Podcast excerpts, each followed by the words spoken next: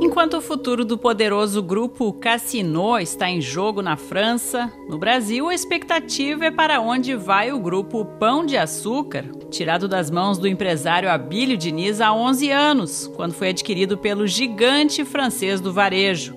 A negociação mobiliza interessados nacionais e de fora do país, incluindo concorrentes e o próprio Diniz. Afundado em dívidas, o Cassino começou a se desfazer de ativos espalhados pelo mundo desde 2014 e acelerou neste ano. Em todo o Brasil, são quase mil lojas em jogo. Em março, o Cassino já se desfez de 12% da sua parcela no capital da rede Açaí, com a qual levantou 600 milhões de euros para conseguir respirar até o fim do ano.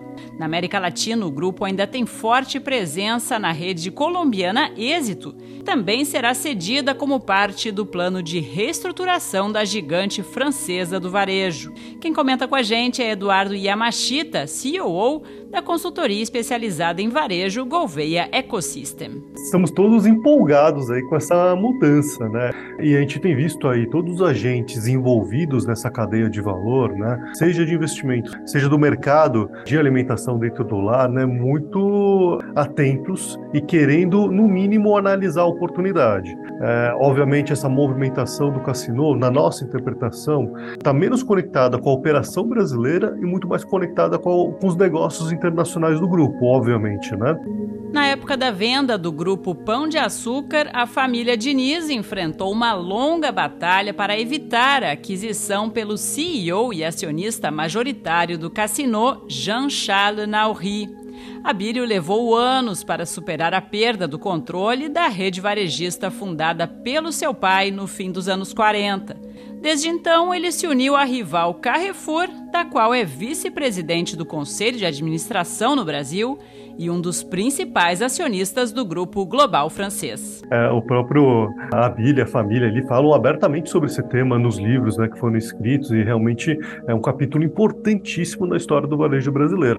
Agora, obviamente, né, o, o Abílio, é, o seu family office, né, são grandes candidatos para um investimento lá. O empresário francês foi apelidado de Lobo, Tubarão, depois de consolidar o método de entrar aos poucos no capital de empresas familiares em apuros, mas sempre com uma opção de compra futura e que, na maioria dos casos, se tornava fatal. Era o auge da expansão fulminante do cassino no mundo, sob o comando de Nauri. A fama de Nauri como gênio das finanças caiu por terra depois que os balanços do cassino se anunciavam cada vez mais deficitários. Hoje seriam 6 bilhões e meio de euros em dívidas. E a ironia do destino é que agora um outro estrangeiro, o tcheco Daniel Kretinsky, representa a única oferta sobre a mesa para salvar o cassino do buraco, com um aporte de 1 bilhão e 200 milhões de euros.